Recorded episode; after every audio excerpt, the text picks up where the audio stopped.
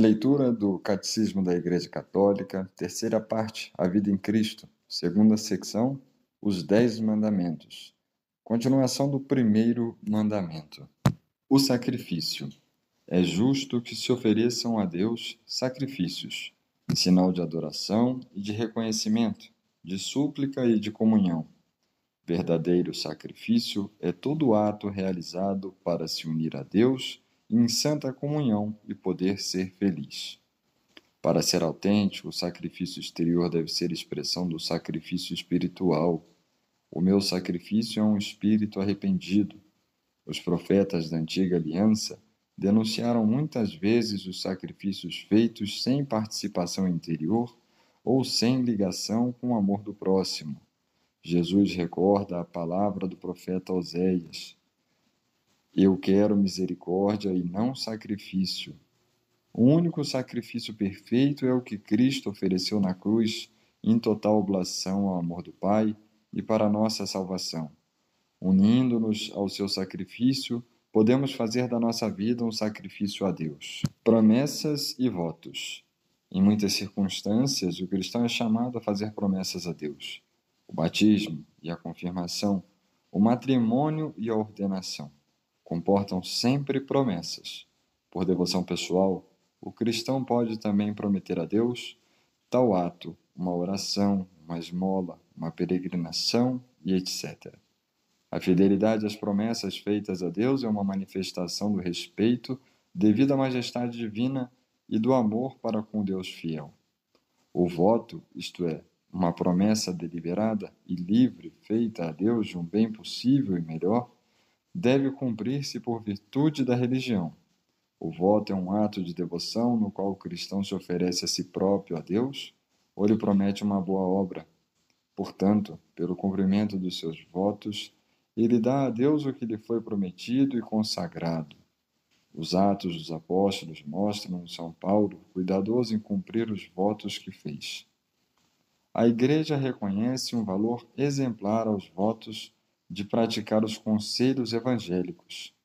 A Mãe Igreja alegra-se por encontrar no seu seio muitos homens e mulheres que seguem mais de perto o abaixamento do Salvador e mais claramente o manifestam, abraçando a pobreza na liberdade dos filhos de Deus e renunciando à própria vontade. Em matéria de perfeição, sujeitam-se ao homem por amor de Deus para além do que a obrigação, a fim de mais plenamente se conformarem a Cristo obediente. Em certos casos, a Igreja pode, por razões proporcionadas, dispensar dos votos e das promessas. O dever social de religião e o direito à liberdade religiosa. Todos os homens têm o dever de buscar a verdade, sobretudo no que diz respeito a Deus e à sua Igreja, e de, uma vez conhecida, a abraçar e guardar. Este dever funda-se na própria natureza dos homens. Não está em oposição ao respeito sincero pelas diversas religiões, que muitas vezes refletem um raio da verdade que ilumina todos os homens, nem a exigência da caridade, que impele os cristãos a agir com amor, prudência e paciência para com os homens que se encontram no erro ou na ignorância da fé. O dever de prestar culto a um Deus autêntico diz respeito ao homem individual e socialmente. Esta é a doutrina católica tradicional sobre o dever moral que os homens e as sociedades têm para com a verdadeira religião e a única Igreja de Cristo. Ao evangelizar incessantemente, os homens, a Igreja, trabalha para que eles possam impregnar de espírito cristão as mentalidades e os costumes as leis e as estruturas da comunidade em que vivem. É dever social dos cristãos respeitar e despertar em cada homem o amor da verdade e do bem. Esse dever exige que tornem conhecido o culto da única verdadeira religião que subsiste na Igreja Católica e Apostólica. Os cristãos são chamados a ser luz do mundo. A Igreja manifesta, assim, a realeza de Cristo sobre toda a criação e, em particular, sobre as sociedades humanas. Que, em matéria religiosa, ninguém seja forçado a agir contra a própria consciência, nem impedido de proceder dentro dos justos limites segundo a mesma, em privado e em público, só ou associado com outros. Este direito funda-se na própria natureza da pessoa humana, cuja dignidade a leva a aderir livremente à verdade divina que transcendem a ordem temporal, e por isso permanece mesmo naqueles que não satisfazem a obrigação de buscar e aderir à verdade.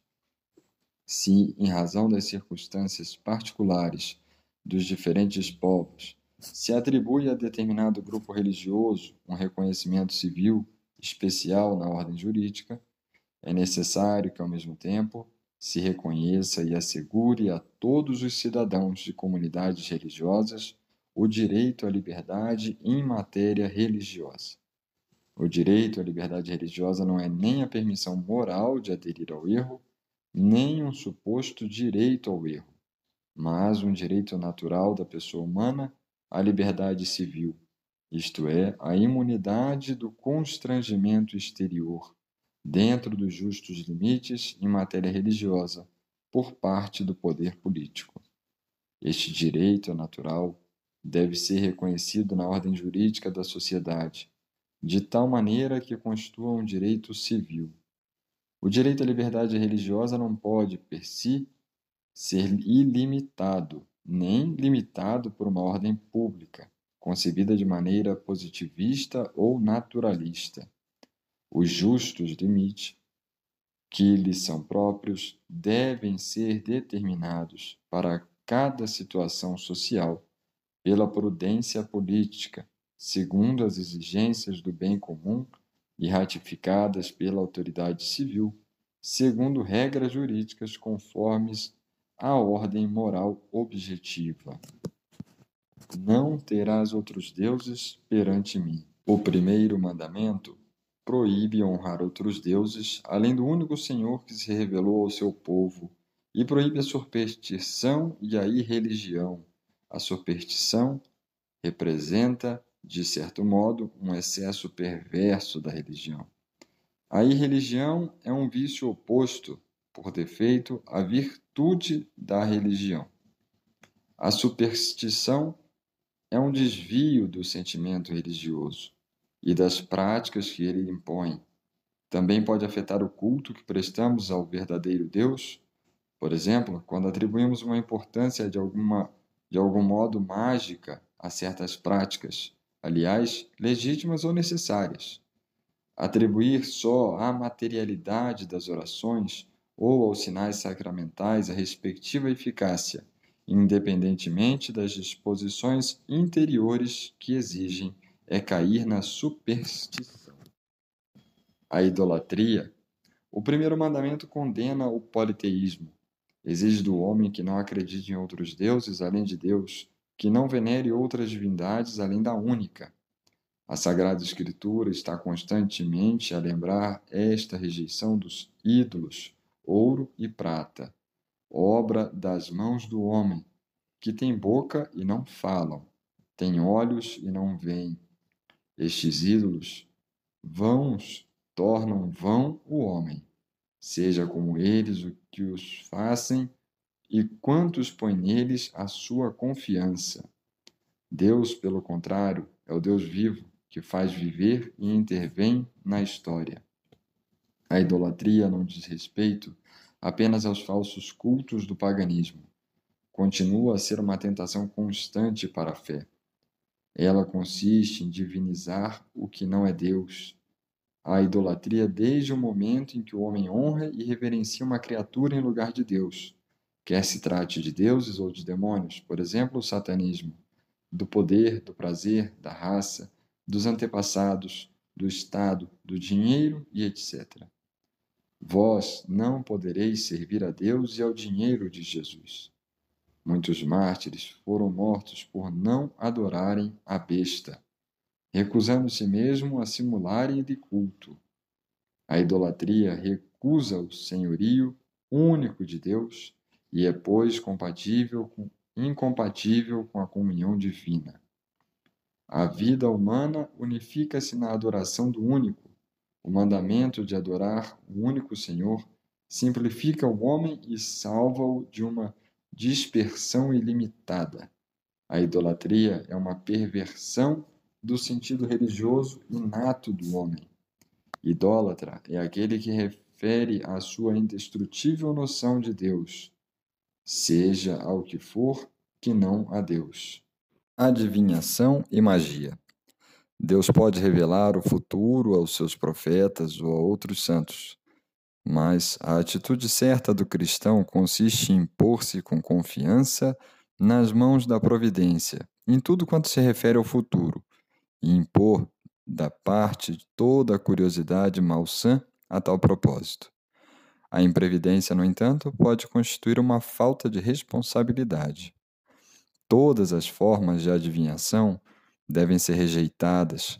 Recurso a Satanás ou aos demônios, evocação dos mortos ou outras práticas supostamente reveladoras do futuro, a consulta dos horóscopos, a astrologia, a quiromância, a interpretação de presságios e de sortes, os fenômenos de evidência, os recursos aos médiums, tudo isso encerra uma vontade de dominar o tempo, a história e, finalmente, os homens, ao mesmo tempo que há um desejo de conluio com poderes ocultos.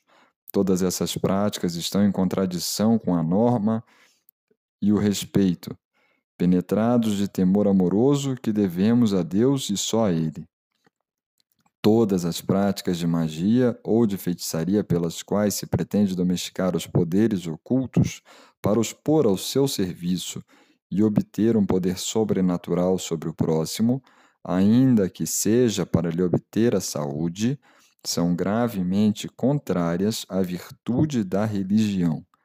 Tais práticas são ainda mais condenáveis quando acompanhadas de intenção de fazer mal a outro ou quando recorrem à intervenção dos demônios. O uso de amuletos também é repreensível. O Espiritismo implica, muitas vezes, práticas divinatórias ou mágicas. Por isso, a Igreja adverte aos fiéis para que se acautelem dele. O recurso às medicinas ditas tradicionais não legitima nem a invocação dos poderes malignos, nem a exploração da credulidade alheia. A irreligião. O primeiro mandamento da lei reprova os principais pecados de irreligião. Tentar a Deus por palavras ou atos, o sacrilégio, a simonia. Tentar a Deus consiste em pôr à prova por palavras ou atos a sua bondade e a sua omnipotência. Foi assim que Satanás quis que Jesus se atirasse do templo abaixo, para com isso forçar Deus a intervir. Jesus opôs-se-lhe à palavra de Deus. Não tentarás o Senhor teu Deus. O desafio contido em semelhante tentação a Deus fere o respeito e a confiança que devemos ao nosso Criador e Senhor, implicando sempre uma dúvida relativamente ao seu amor, à sua providência e ao seu poder. O sacrilégio consiste em profanar ou em tratar indignamente os sacramentos e outras ações litúrgicas, bem como as pessoas, as coisas e os lugares consagrados a Deus. O sacrilégio é um grave pecado, sobretudo quando é cometido contra a Eucaristia, pois que neste sacramento é o próprio corpo de Cristo que se nos torna presente substancialmente.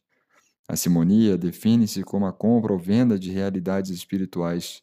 A Simão, o mago, que queria comprar o poder espiritual que viu operante nos apóstolos, Pedro responde: Vá contigo o teu dinheiro para a perdição, porque julgastes poder adquirir por dinheiro o dom de Deus. O apóstolo conformava-se assim à palavra de Jesus. Recebestes de graça, pois dai gratuitamente. É impossível alguém apropriar-se dos bens espirituais e comportar-se a respeito deles como proprietário ou dono, pois eles têm a sua fonte em Deus, e só dele podem receber gratuitamente.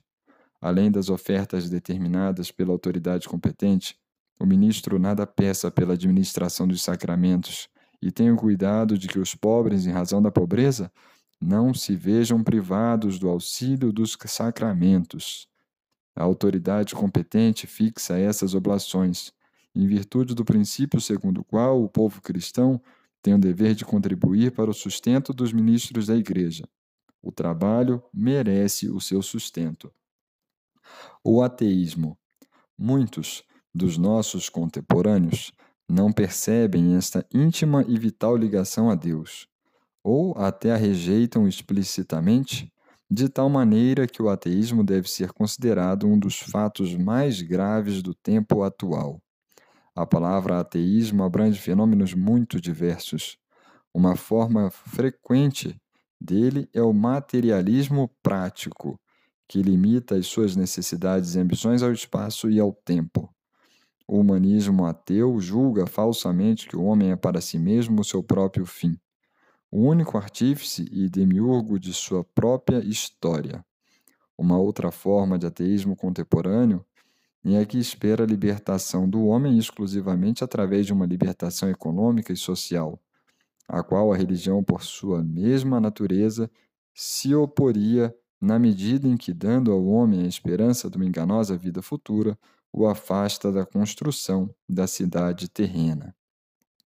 Na medida em que nega ou rejeita a existência de Deus, o ateísmo é um pecado contra a virtude da religião, a imputabilidade desta falta pode ser largamente diminuída atendendo às intenções e às circunstâncias. Na gênese e difusão do ateísmo, os crentes podem ter tido parte não pequena na medida em que, pela negligência na educação de sua fé, ou por exposições falaciosas da doutrina, ou ainda pelas deficiências de sua vida religiosa, moral e social, se pode dizer que mais esconderam do que revelaram o autêntico rosto de Deus e da religião. Muitas vezes o ateísmo funda-se num falso conceito da autonomia humana, levado até a recusa de qualquer dependência em relação a Deus. No entanto, o reconhecimento de Deus de modo nenhum se opõe à dignidade do homem, uma vez que esta se funda e se realiza no próprio Deus. A Igreja sabe que a sua mensagem está de acordo com os desejos mais profundos do coração humano. Agnosticismo. O agnosticismo reveste muitas formas. Em certos casos, o agnosticismo recusa-se a negar Deus. Postula, pelo contrário, a existência de um ser transcendente, incapaz de se revelar e do qual ninguém seria capaz de dizer fosse o que fosse. Em outros casos, não se pronuncia sobre a existência de Deus, declarando ser impossível prová-la e até afirmar ou negá-la. O agnosticismo pode, por vezes, encerrar uma certa busca de Deus, mas pode igualmente representar um indiferentismo, uma fuga perante a questão última da existência e uma preguiça da consciência moral. Com muita frequência, o agnosticismo equivale a um ateísmo prático. Não farás para ti nenhuma imagem esculpida.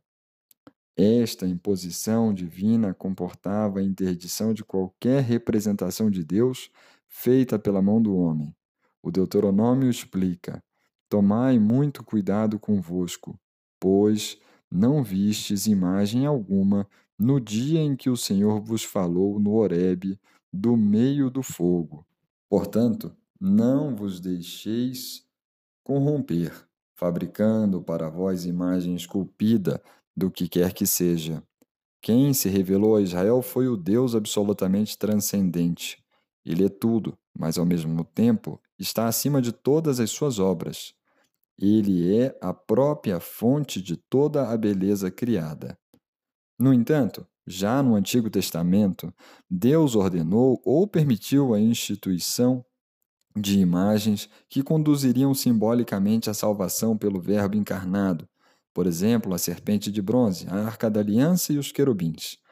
Com base no mistério do Verbo encarnado, o sétimo concílio ecumênico de Nicéia justificou contra os iconoclastas o culto dos ícones, dos de Cristo e também das da Mãe de Deus, dos anjos e de todos os santos, encarnando o Filho de Deus, inaugurou uma nova economia das imagens. O culto cristão das imagens não é contrário ao primeiro mandamento, que proíbe os ídolos. Com efeito, a honra prestada a uma imagem remonta ao modelo original e quem venera uma imagem venera nela a pessoa representada. A honra prestada às santas imagens é uma veneração respeitosa e não uma adoração que só a Deus se serve. O culto da religião não se dirige às imagens em si mesmas, como realidades, mas olha sob o seu aspecto próprio, de imagens que nos conduzem ao Deus encarnado. Ora, o movimento que se dirige à imagem, enquanto tal, não se detém nela, mas orienta-se para a realidade de que ela é imagem. Resumindo, o primeiro mandamento: Amarás o Senhor teu Deus com todo o teu coração e com toda a tua alma e com todas as tuas forças. O primeiro mandamento chama o homem a crer em Deus, a esperar nele e a amá-lo sobre todas as coisas. Ao Senhor teu Deus adorarás. Adorar a Deus, orar-lhe, prestar-lhe o culto que lhe é devido, cumprir as promessas e votos que se lhe fizeram, são atos da virtude da religião que traduzem a obediência ao primeiro mandamento. O dever de prestar a Deus um culto autêntico diz respeito ao homem individual e socialmente. O homem deve poder professar livremente a religião, tanto em privado como em público. A superstição é um desvio de culto que prestamos ao verdadeiro Deus. Manifesta-se em idolatria, bem como nas diferentes formas de adivinhação e magia. O ato de tentar a Deus por palavras ou outras obras, o sacrilégio e a simonia são pecados de irreligião, proibidos pelo primeiro mandamento. Na medida em que rejeita ou recusa a existência de Deus, o ateísmo é um pecado contra o primeiro mandamento. O culto das imagens sagradas funda-se no mistério da encarnação do Verbo de Deus e não é contraditório ao primeiro mandamento.